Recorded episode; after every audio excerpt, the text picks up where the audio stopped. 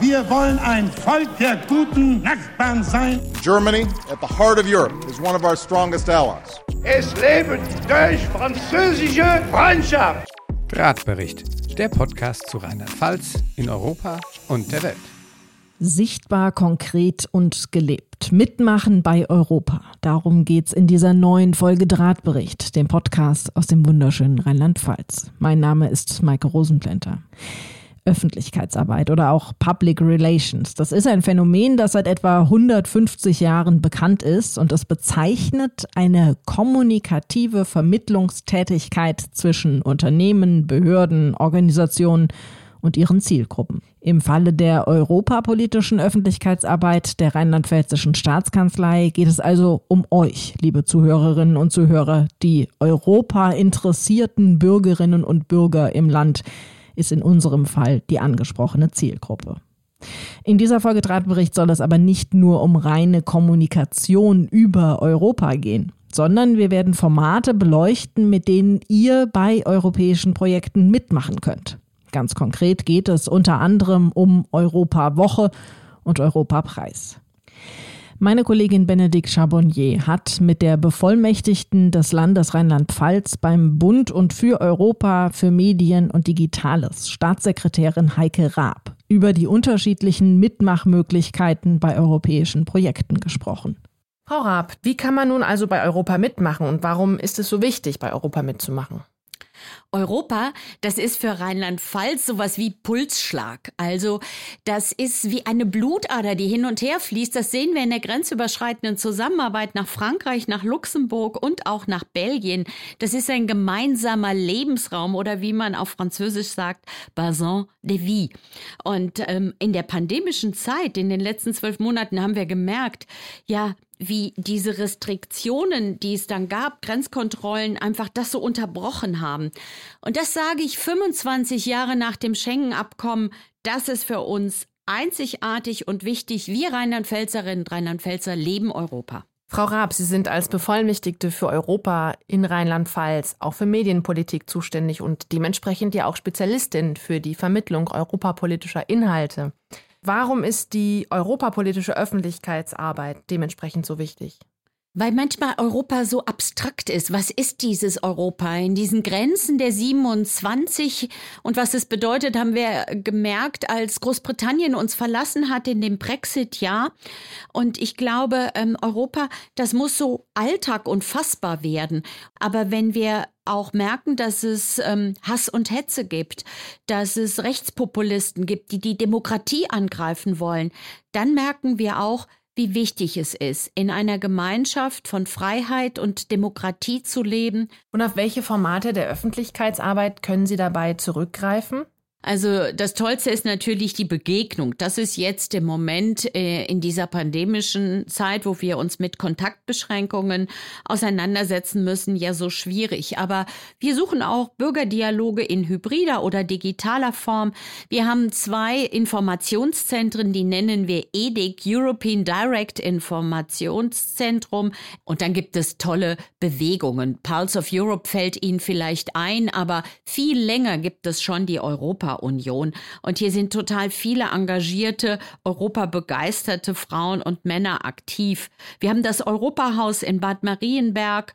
Wir haben interaktive Veranstaltungen wie die Doku äh, live online im Chat mit Schülerinnen und Schülern, ein Europaquiz, Mathematik ohne Grenzen und wir haben Europaschulen in Rheinland-Pfalz. Das sind Schulen, wo die Lehrkräfte ähm, und auch die Schülerinnen und Schüler sich mit besonderem Engagement europäischen Themen, Fragen widmen. Alles das zeigt, wie Europa durch Begegnung, durch Miteinander und durch Austausch eben äh, lebendig gestaltet werden kann. Es gibt zwei Flaggschiffe in Rheinland-Pfalz ähm, und das sind beide Formate, über die wir noch nicht sprechen konnten. Ähm, das eine, das steht im Zusammenhang mit der jährlich stattfindenden Europawoche Und dann gibt es noch ein anderes, das speziell in Rheinland-Pfalz entwickelt worden ist. Können Sie uns sagen, warum es sich bei diesen beiden Initiativen handelt? Europawoche ist, möchte ich mal sagen, für mich immer ein besonderes Highlight. Wir arbeiten da immer lange drauf hin, auf diese Woche Anfang Mai. In diesem Jahr vom 1. bis zum 9. Mai und der Europatag am 9. Mai bildet dann ein absoluter Höhepunkt. Und das Tolle an einer Projektwoche ist, ja, man bereitet sich quasi ähm, mehrere Wochen und Monate darauf vor. Man zelebriert dann äh, diese Woche auch im Austausch. Man sieht die Vielfalt und Diversifiziertheit, die wir von älteren und jüngeren Engagierten da haben. Wir haben dann immer drei, zwei bis drei Themen, aktuelle, historische. Und diesmal geht es um 70 Jahre europäische Integration. Aber neben dem Thema 70 Jahre und dem Gedenken ist auch das Europa der Zusammenarbeit und des Austauschs. Ja, und für uns Rheinland-Pfälzer mit einer guten Partnerschaft in die Woiwodschaft Oppeln in Polen wollen wir im Jahr 2021 auch an 30 Jahre deutsch-polnischer Freundschaftsvertrag erinnern und ihn auch hochleben lassen. Denn mit unseren polnischen Freunden verbindet uns ja jetzt wirklich eine gewachsene Freundschaft. Und es wird Sie nicht wundern, wenn wir in diesem Jahr ausnahmsweise ein viertes Thema ähm, uns auf die Agenda geschrieben haben, das Europa nach der Pandemie. Aber besonders schön ist auch ähm, der Europapreis, den wir seit 1992 nunmehr ausloben. Und diesmal geht es um 70 Jahre europäische Integration und eine Zeitreise. Und ich möchte daran erinnern, dass im letzten Jahr wir auch 70 Jahre Schumann-Plan begehen durften als ein ganz besonderes historisches Jubiläum in der Europäischen Union. Ihr habt also als Europa begeisterte Menschen in Rheinland-Pfalz verschiedenste Möglichkeiten, euch zu beteiligen. Und um noch konkreter zu werden, haben wir ein Beispiel für euch rausgesucht, wie so ein Projekt aussehen könnte, das sich als Bewerbung für den Europapreis eignet. Benedikt Chabonnier hat dazu mit Dennis Bug gesprochen. Er ist Lehrer an der berufsbildenden Schule in Neustadt an der Weinstraße. Mit welchem Projekt haben Sie sich denn 2020 am ausgeschriebenen Europapreis beworben? Und zwar war das ein Wettbewerbsbeitrag, die Identifizierung bzw. der Umgang von, von Fake News. Und zwar ging es bei dem Video ganz allgemein gesprochen darum, einfach mal so eine alternative Geschichte der demokratiegeschichtlichen äh, europäischen Entwicklung aufzuzeichnen. Wir haben also mit den äh, Schülern mit unserer Europa AG gemeinsam Konzept erarbeitet. Es ging dann zunächst einmal darum, wichtige Meilensteine zu identifizieren, die, die gerade bei dieser europäischen äh, Gemeinschaft oder der Entwicklung der europäischen Gemeinschaft so als, als, als Leuchtturm, als Eck, Eckdaten oder Orientierungshilfen dienen und, und die dann aufzugreifen und daraus äh, dann eben äh, Fake News ähm, zu generieren.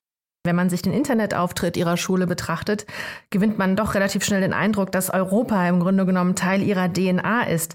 Warum misst denn die BBS Neustadt Europa einen so großen Stellenwert überhaupt bei? Ja, also ich denke, wir sind an der BBS Neustadt ähm, generell davon überzeugt, dass es sich lohnt, eben für die europäische Idee einzustehen und uns auch dahingehend schon immer stark engagiert haben. Ne? Das Ganze ist im Prinzip auch fest im Leitbild und im Schulprogramm der BBS Neustadt verankert. Nicht zuletzt seit der Bewerbung oder beziehungsweise der Zertifizierung 2017 zur Europaschule. Äh, meines Erachtens fließen bei der Arbeit oder bei der proeuropäischen Arbeit zwei ganz wesentliche fächerübergreifende Bildungsziele zusammen. Und zwar wäre das einmal die Förderung der Demokratiefähigkeit, darüber hinaus natürlich auch die Förderung interkultureller Kompetenz mich würde mal interessieren an dieser Stelle, ob Sie mir noch ganz kurz einen Überblick verschaffen könnten über die Anzahl oder zumindest mal so eine Einschätzung der internationalen Kontakte Ihrer Schule. Also ich weiß, dass Sie zum Beispiel, ähm, was den technischen Zweig anlangt, ein, eine enge Zusammenarbeit haben mit einem Lycée Professionnel Genau, also äh, die eben angesprochene Partnerschaft mit dem äh, Lycée Houellebon in, in Vorbach, das ist eine bilaterale Partnerschaft, die tatsächlich schon seit vielen Jahren Bestand hat. Und so werden dann eben Schülerbegegnungen initiiert und es werden dann auch immer konkrete ähm, Handlungsprodukte ähm, gestaltet. In der Form waren das dann 2018 diese Tauschbibliotheken.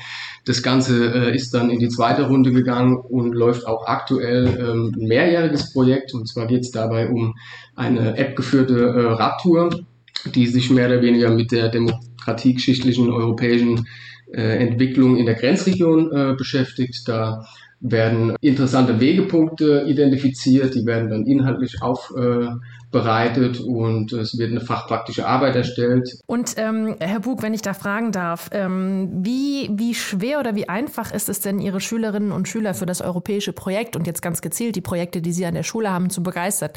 Spätestens äh, nach dem ersten Projekt, ähm, das, das ja sehr erfolgreich war, mit dem haben wir ja damals den ähm, 2019 den Europapreis auch gewonnen, ähm, hat sich das natürlich an der Schule herumgesprochen und ähm, seit jeher haben wir äh, keine großen Probleme da, immer wieder Schüler und Schülerinnen mit ins Boot zu holen. Und abschließend meine letzte Frage. Könnten Sie sich vorstellen, dann also auch wieder mit einer Klasse oder mit der Europa AG beim äh, Europapreis sich zu bewerben? Ja, absolut. Wir stehen schon wieder in den Startlöchern. Ähm, ja, wir, wir stecken mittendrin.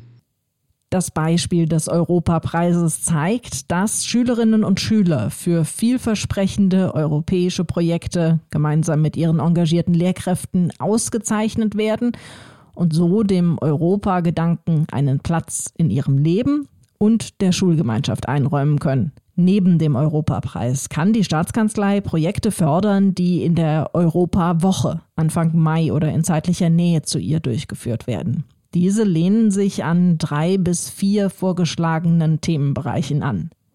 Meine Kollegin Benedikt Charbonnier hat sich darüber mit Roxana Fiebig-Spindler von der deutsch-polnischen Gesellschaft Mainz-Wiesbaden unterhalten.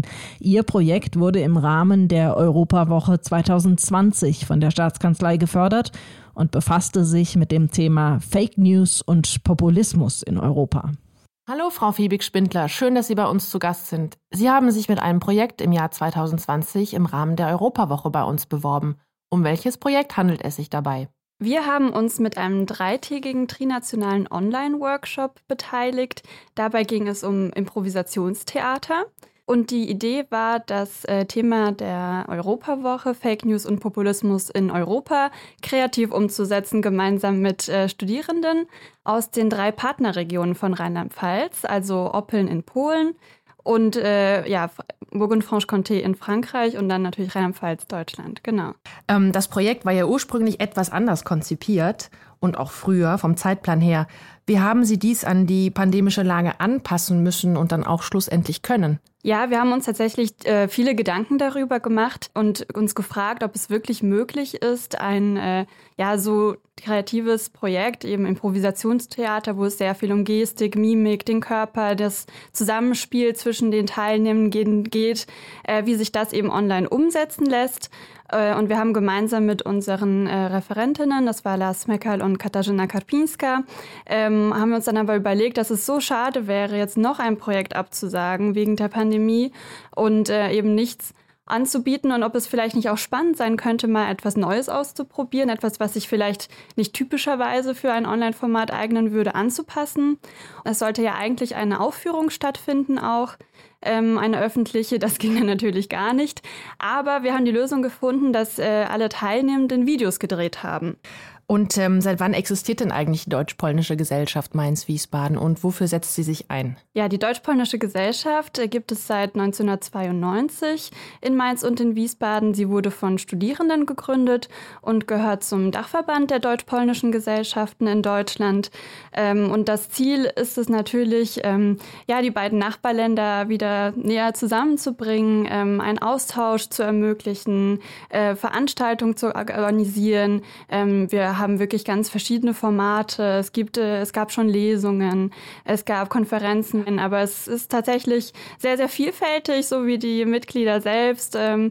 Und das heißt, die ganze Organisationsform ist immer fest in studentischer Hand, also zwischen den Händen junger Menschen, die sich speziell für die deutsch-polnische Aussöhnung, das Verständnis ähm, engagieren. Nun ja, das war 1992 so. Da war die Welt natürlich noch ein bisschen anders. Ähm, der eiserne Vorhang ist gerade erst gefallen und äh, da gab es vor allem seitens der Jungen jungen Leute eben diese, diesen Wunsch, den Nachbarn kennenzulernen, Austausche zu fördern und äh, vielleicht auch Polen zu bereisen. Heute ist das ein bisschen selbstverständlicher geworden ähm, tatsächlich und äh, ja, die Vereinsstruktur hat sich natürlich entwickelt im Laufe der Jahre. Also mittlerweile ähm, ja, gibt es eigentlich alle Altersklassen, die vertreten sind. Ich will jetzt nicht sagen, dass es jetzt nur junge Leute sind oder nur eine bestimmte Altersklasse, aber ich würde ja behaupten, dass da doch für jeden dann irgendwas Passendes dabei ist. Sehr schön. Also eine Vereinigung, die mit der Zeit geht. Genau das Richtige, was Europa braucht. Mich würde noch interessieren, wenn wir nochmal zurückkommen auf das Projekt. Ähm, wie kam denn das Projekt bei den Studierenden an? Ja, wir waren natürlich sehr gespannt, ob äh, sich überhaupt Leute anmelden und sich auf so etwas einlassen, Impro-Theater online äh, zwischen, ja, zwischen Bildschirmen. Aber es hat tatsächlich sehr, sehr gut geklappt. Die Übungen haben sehr gut geklappt, also auch die ähm, Referentinnen konnten das sehr gut anleiten und ähm, das Feedback war sehr, sehr positiv, weil sich viele gefreut haben, dass endlich mal was Neues war. Nicht immer nur eine Konferenz, nicht immer nur ein Vortrag online, nicht immer nur Uni online, sondern auch mal was zum Spaß haben und Leute kennenlernen und einfach, ja, wieder was Kreatives, das, wo man sich entfalten kann, ja. Und ganz prima ist ja im Grunde genommen auch die Öffnung letztendlich, also weg von der rein deutsch-polnischen Gesellschaft und ihrem Grundauftrag hin zur Öffnung zum Regionalpartner Burgund-Franche-Comté. Ganz genau. Und da hatten wir natürlich auch ganz tolle Unterstützung vom Partnerschaftsverband und Vierernetzwerk in Rheinland-Pfalz, ähm, weil da einfach auch schon die Bekanntschaften da sind. Da ist es dann einfacher auch äh, mit, also Teilnehmende zu finden aus den Regionen Region. Also es war eine ganz tolle Zusammenarbeit auf jeden Fall. Und äh, ja, es ist natürlich auch für die Teilnehmenden viel, viel spannender, dann äh, noch internationaler unterwegs zu sein und noch mehr Bekanntschaften schließen zu können. Die Europawoche ist einfach eine tolle Möglichkeit, ähm, einfach schnell und unkompliziert einen Antrag stellen zu können und dann solche Projekte auf die Beine zu stellen. Ja, ganz herzlichen Dank für das Interview. Gerne, Dankeschön. Neben den beiden Leuchttürmen Europapreis und Europawoche fördert die Staatskanzlei auch Begegnungen zwischen Menschen und hier im Besonderen zwischen jungen Studierenden, also zum Beispiel im Rahmen einer internationalen EU-Simulation an der Universität. Dr. Friedrich Planck vom Institut für Politikwissenschaft an der Johannes Gutenberg Universität in Mainz spricht mit uns über seine Erfahrungen mit dem Model European Union Mainz. Herr Dr. Planck, erstmal vielen Dank, dass Sie bereit sind, uns zur Verfügung zu stehen. Und jetzt äh, würde ich Sie bitten, einmal über das Model European Union zu berichten. Also zunächst erstmal, um was handelt es sich dabei? Also erstmal vielen Dank, dass ich hier sein darf und das Projekt vorstellen darf. Ähm, beim Model European Union Mainz handelt es sich um eine Simulation von mit Studi von und mit Studierenden also im Prinzip ist es so, dass die Studierenden, es handelt sich da um 80 bis 120 Studierende in der Regel, ähm, die auch aus unterschiedlichen Ländern kommen, von unterschiedlichen Universitäten, im Prinzip aus der ganzen Welt. Ähm, wir hatten bei dem Model schon, schon äh, ich glaube 45 Nationen sind es in etwa ähm, äh, dabei. Ähm, und natürlich finden dann diese Simulationen auch auf Englisch statt. Das ist vielleicht ganz wichtig, das vorab zu sagen, weil eben wir so einen diversen Background haben der, der Studierenden, die dort mitsimulieren. Ähm, und zum Zweiten ist es einfach so, dass wir im Prinzip zwei Räume haben, ähnlich wie, wie in, in Straßburg oder in Brüssel eben auch. Also zum einen einen großen Saal, in dem die Staats- und Regierungschefs tagen und dort verhandeln.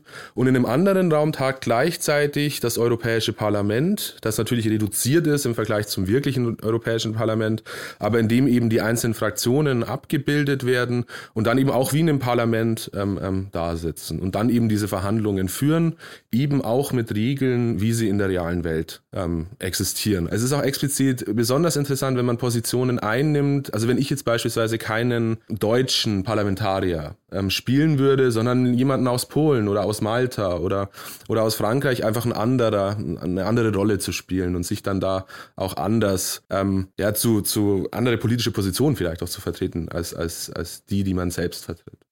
Es gibt in der Regel auch ähm, bei Model European Union, das fünf Tage geht in Mainz, ein sehr starkes Be Begleitprogramm, beispielsweise gemeinsames Grillen. Ähm, es gibt aber insbesondere auch die Europäische Nacht, wie wir sie immer nennen ähm, wo dann praktisch jeder, jede aus seinem Land irgendeine Speise zubereitet und die mitbringt. Und äh, die Simulation beginnt auch immer, das vielleicht auch, ähm, weil wir jetzt hier auch im, im Weinkeller der Staatskanzlei sitzen. Ähm, es ist auch in der Regel so, dass die rheinhessische Weinkönigin ähm, die Simulation eröffnet und wir eben auch so, so eine Weinprobe haben, dass die eben gleich mal wissen, ähm, was hier in der Region eben ähm, ähm, was man hier gut genießen kann. Und es ist immer ein sehr, sehr schöner Einstieg. Wann hat das denn in Mainz Einzug gefunden und wie kam es zu dieser Entscheidung? Seit 2012 äh, simulieren Studierende diese, diese Prozesse innerhalb der Europäischen Union. Es gibt einen Verein, der heißt äh, Bringing European Together Association, BETA, der von, von Studierenden, eh, auch ehemaligen Studierenden ins Leben gerufen wurde, der Simulationen in ganz Europa durchführt und auch unter anderem in Mainz. Dieser Verein kommt sehr stark auch aus Mainz und von Personen, die quasi aus Rheinhessen kommen. Und ist das äh, Model European Union Mainz auch Bestandteil äh, besonderer Studiengänge? Also sind die praktisch da fest integriert und eingegliedert? Also das Model ist eigentlich schon eingebettet in, in verschiedene Programme. Zum einen äh, gibt es immer ein begleitendes Seminar im, einfach am Institut für Politikwissenschaft, das Studierende der Uni Mainz besuchen können. Äh, wichtiger ist vielleicht aber auch die Einbettung in den sogenannten Europamaster, wie wir ihn nennen, also den äh, ein, ein Programm, ein Masterprogramm, das ist äh, in Kooperation zwischen der Johannes Gutenberg Universität Mainz, der, der also unseren, unseren Partnerin in Dijon und in Opole äh, besteht und in dem Studierende in vier Semestern an drei unterschiedlichen Standorten studieren. Also eben in Mainz, in Opole und in Dijon. Es ist wirklich ein Master in Europa im Prinzip, ja, oder wo man lernt, äh, Europa auch zu sein in der eigenen Biografie vielleicht auch. Und diese Studierenden sind sehr, sehr stark in dieses Model auch involviert, nehmen in der Regel auch daran teil. Vielen Dank. Ähm, und ähm, welche sind denn die Kooperationspartner des äh, Model European Union? Also hier ist vor allem zu nennen eben dieser, dieser Verein, dieser Studierendenverein Beta, den ich vorhin erwähnt habe. Und es gibt eine ganz, also über die Jahre eine ganze Reihe von Kooperationen, unter anderem mit der Staatskanzlei auch, ähm, ähm des Landes Rheinland-Pfalz, auch mit der Landesvertretung ähm, des Landes in, in äh, Brüssel bei der EU. Ähm, darüber hinaus hatten wir auch ähm, eben diese Kooperation beispielsweise mit der TU Darmstadt, aber auch eben mit ja, mit im Prinzip Universitäten aus der ganzen Welt, die Studierende entsenden. Ähm, und jetzt jüngst, seit, seit ähm, zwei Jahren im Prinzip, seit eineinhalb bis zwei Jahren, ist das Model European Minds explizit eingebettet in äh, ein großes Projekt der, der Europa-Universitäten, in dem die JGU eingebunden ist, zusammen mit sechs anderen Partnern aus, aus der Europäischen Union, also äh, Finnland, ähm, eine Universität in Estland, ähm, University of Valencia, ähm, Dijon wieder, Opole wieder und, und die Universität Palermo. Ähm, das Ganze heißt For Them, also für sie im Prinzip. Das ist, das ist der Gedanke, der dahinter steht. Und da spielt das Model auch, ist eines der Projekte, ähm, das dort eben auch stark einge eingebettet ist. Ja.